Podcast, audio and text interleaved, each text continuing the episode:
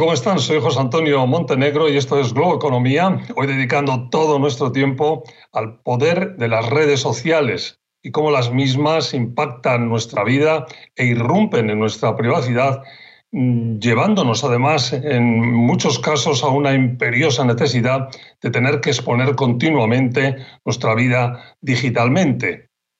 Puede parecer una descripción exagerada, pero no lo es, es ciertamente fehaciente con la realidad. Vaya por delante que una mayoría de personas en el mundo están, estamos eh, muy satisfechos con el avance tecnológico que supone la conectividad global de la que disfrutamos actualmente, pero la misma, eh, por una serie de circunstancias, ha llegado llena de malas prácticas y de problemas que hay que arreglar. Uno de ellos es la intromisión en nuestra intimidad que buena parte de las redes sociales llevan a cabo sin los suficientes controles para evitar excesos. Enseguida vamos a hablar de eso. Y por otro, por citar solo algunos de los, eh, de los temas a los que dedicamos más tiempo en nuestras conversaciones, los problemas que las capas de población con menos defensas psicológicas, como los adolescentes o los niños, las niñas, están teniendo cada vez más como consecuencia de lo que ven y de lo que sienten usando las redes sociales, sin mencionar el escandaloso capítulo de las informaciones inexactas o abiertamente falsas que las redes sociales distribuyen sin los adecuados filtros y controles. Son los retos de la tecnología y si estamos determinados a avanzar en un mundo cada vez más y mejor conectado, eh, no podemos prescindir de ese tipo de herramienta, pero hay que perfeccionarla. Algo que pasa primero por prestar más atención a la cuestión, después por la adecuada regulación y finalmente por el establecimiento de prácticas beneficiosas o más positivas para quienes las utilizan. Pero de todo eso vamos a hablar mucho más en cuanto volvamos de la pausa y me acompañe ya alguien que trabaja desde la Universidad de Oxford justo en dar respuestas a todo este tipo de inquietudes. Carissa Belliz, profesora de la Facultad de Filosofía de la Universidad de Oxford y del Instituto de Ética de Inteligencia Artificial de dicha universidad. Enseguida, aquí en Globo Economía,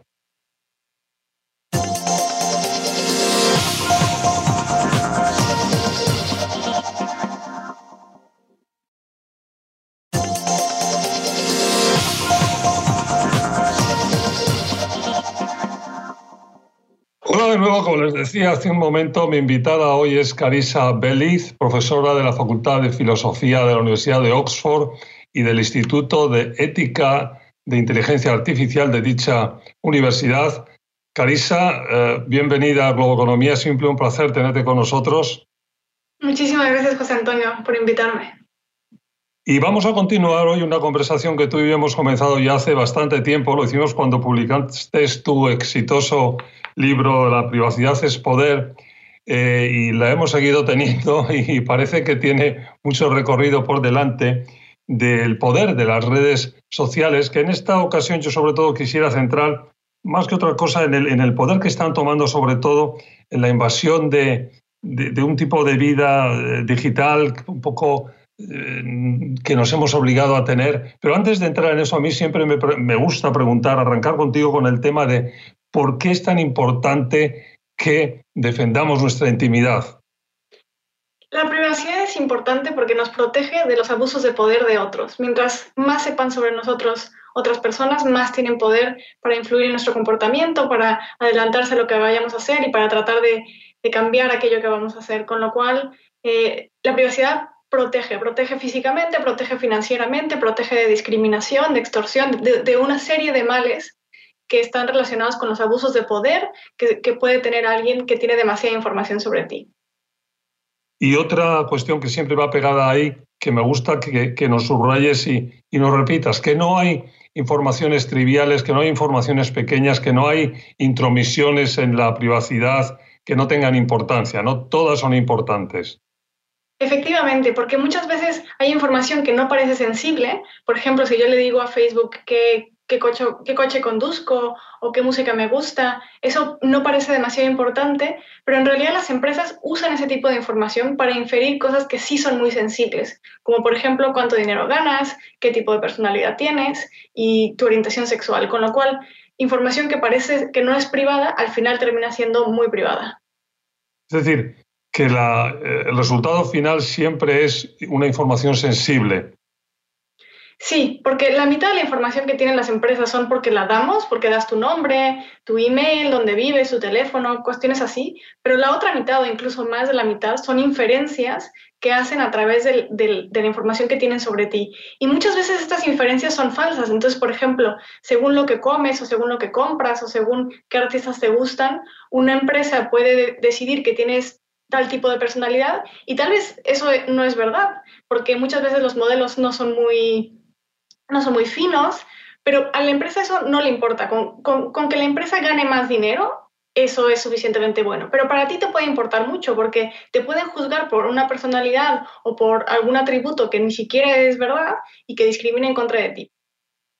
Sí, y lo que tiene, me parece buenísimo punto el que encima, o sea, por un lado, aquí lo único contundente es que la empresa de la red social que sea, gana dinero. Porque por un lado invade tu intimidad, entra y da una información que luego además para la empresa a la que se la vende, y eso es otro aspecto importante que las empresas deberían considerar, no es, no es ni siquiera cierta. O sea, es una, es una inferencia mal hecha, que hay muchísimas inferencias mal hechas que las compran las empresas. Eh, déjame que vayamos al otro aspecto que siempre me parece importante subrayar cuando empezamos a hablar de esto, de que tenemos derecho a la intimidad, ¿no? de que el ciudadano debe de, empujar ese derecho. Totalmente. Hay una razón muy buena por la que este derecho está en la Declaración Universal de los Derechos Humanos, en un momento en el que se salía de una Segunda Guerra Mundial, de un genocidio, y si no fuera tan importante la privacidad, pues no estaría ahí.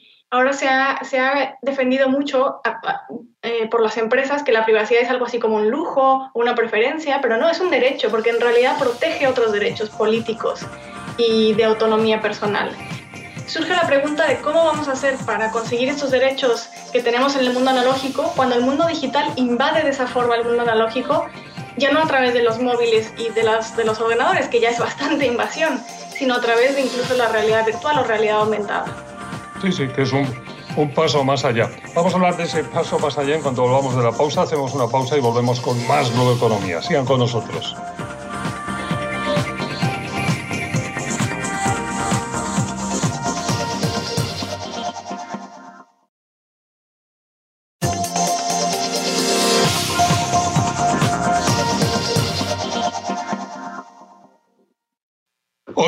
Globo Economía. Estamos hoy charlando con Carisa Belli, profesora de la Facultad de Filosofía de la Universidad de Oxford y del Instituto de Ética e Inteligencia Artificial de dicha universidad.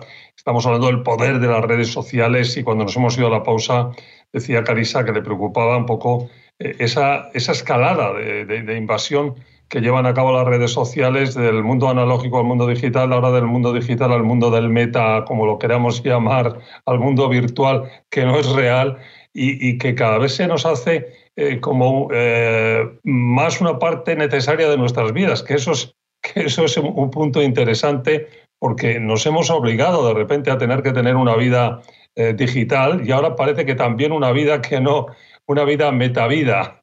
¿Qué, dónde, ¿Dónde nos ponemos ahí?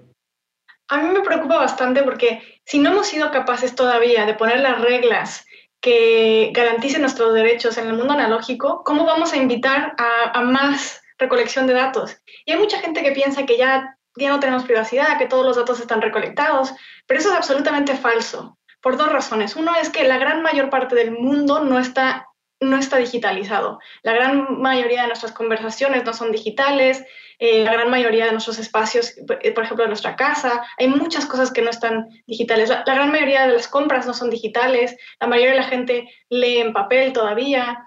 Entonces, o sea, realmente esto eh, apenas acaba de empezar. pero además, los datos que son recientes son los datos que son más valiosos porque dónde vivías hace cinco años no es tan interesante como dónde vives hoy, o qué te gusta hoy, o qué compras, qué vas a comprar mañana. Con lo cual los datos personales son muy sensibles, así que eso por una parte nos da, nos da muchas razones para luchar por nuestra privacidad, porque no todo está perdido, todo lo contrario. pero también nos hace eh, muy vulnerables porque, como, como, decimos, estas redes sociales quieren seguir conquistando el mundo. Y algo muy importante que yo he argumentado es que a mucha gente se le escapa que el mero hecho de digitalizar implica vigilancia. No existe tal cosa como digitalizar sin vigilar, porque digitalizar significa convertir algo que no era rastreable en algo que es rastreable, que puedes buscar, que puedes seguir, que puedes em, taguear, ¿no? no sé cómo se dice en español, eh, pero ponerle una etiqueta, etiquetar. Y hay que tener mucho cuidado con no dejar que las empresas conquisten la totalidad del mundo analógico. Pues déjame también que vayamos a otro aspecto, que es esa especie, bueno, eso tiene que ver un poco con donde, hemos ido todos en nuestra relación con las redes sociales, a tener una especie de, de, imposición de que tenemos que tener una vida digital, que ese es otro, otro punto, de, estar exponiendo lo que se hace, lo que no se hace, lo que se come, lo que se bebe, dónde se va, dónde se viene, lo que se viste, no se viste.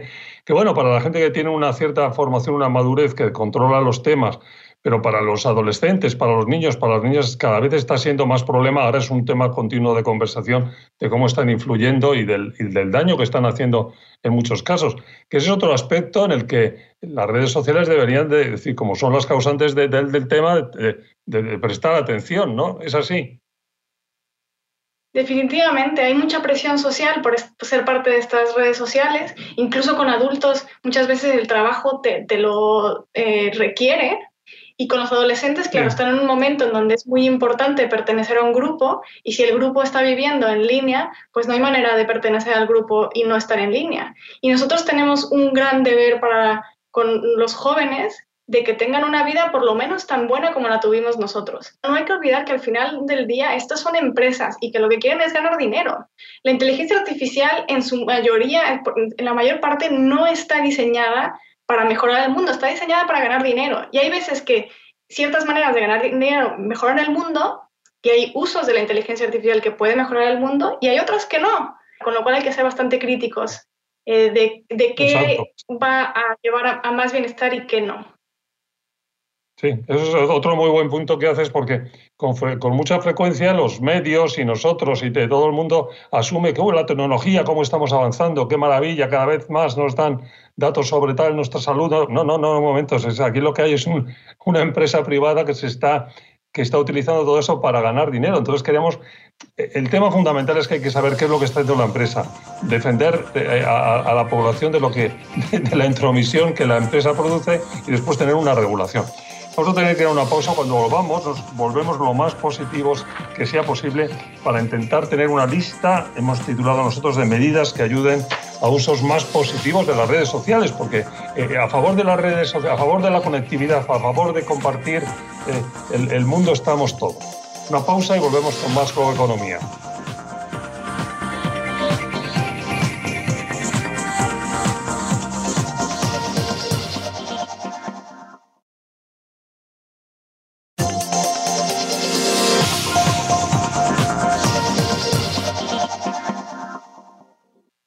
Estamos de vuelta Globo Economía con Carisa Bellit, profesora de la Facultad de Filosofía de la Universidad de Oxford y del Instituto de Ética e Inteligencia Artificial de dicha universidad. Estamos hablando del poder de las redes sociales. Decíamos, Carisa, que en este último bloque eh, queremos volvernos lo más positivos que sea posible. Lista de medidas que ayuden a un uso más positivo, hemos titulado nosotros. Eh, ¿Por dónde se puede empezar a elaborar esa lista? Hay mucho que hacer. En el libro presento una lista de unas veintitantas medidas, porque no hay una medida que vaya a ser la que resuelva todo. En muy particular a las redes sociales, algo importante sería prohibir los algoritmos que están diseñados para maximizar eh, lo que se llama en inglés el engagement, ¿no? El que la gente esté pues comentando, dando likes, leyendo y tal y cual. Porque esos algoritmos, mientras maximicen que la, que la gente pase más tiempo en, en la red social para poder recolectar más datos, van a primar aquellas intervenciones que crean más comentarios. Y desafortunadamente el tipo de intervenciones que crean más comentarios son muy negativas son de odio, son de, desinformación y demás. Entonces eso es muy importante. El tema del engagement, de la, del engancharse con, los temas por los algoritmos, eh, para que sigas y sigas y sigas ahí, también es una práctica claramente, eh, eh, vamos, diabólica, porque como dices tú muy bien, en una mayoría de ocasiones lo que engancha más son temas negativos y de odio y de, y de ponerte en un grupo que va contra otro y de enfrentar a partes de la población con otras partes de la población. Es decir, ah, el estar más cada vez más más conectado, estamos todos de acuerdo que es bueno, pero ahí hay que tener como una especie de, de, cerco de regulación, ¿no? Sí, claro.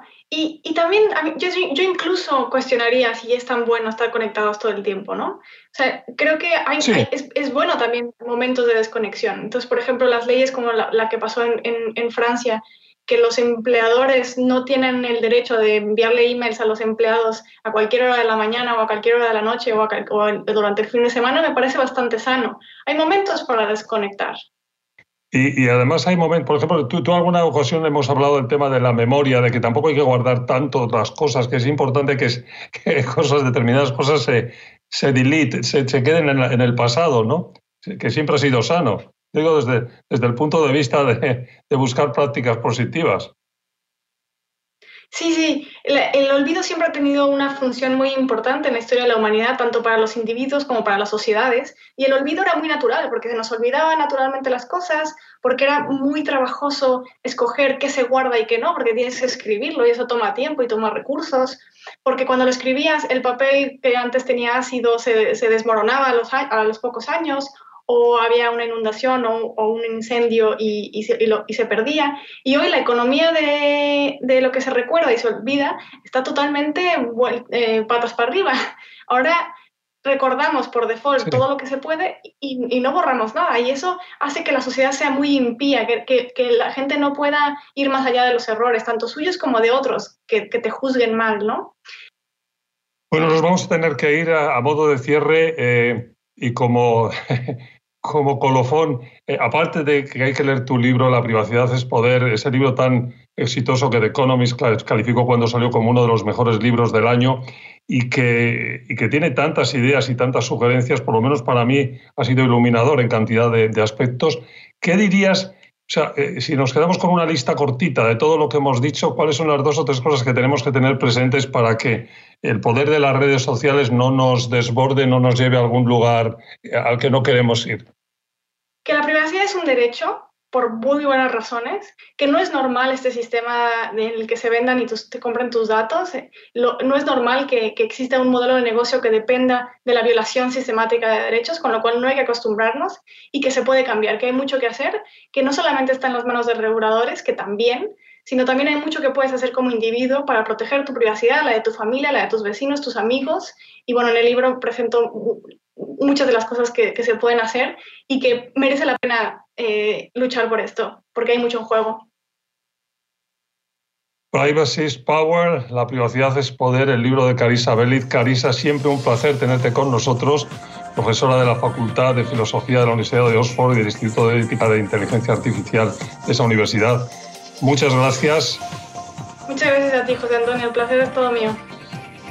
Y gracias a ustedes por su atención. Recuerden que estamos eh, siempre en nuestros horarios de fin de semana de Globo Economía y también, por supuesto, en nuestra versión audio en podcast. Así que síganos por donde sea más conveniente para ustedes. Hasta la próxima semana.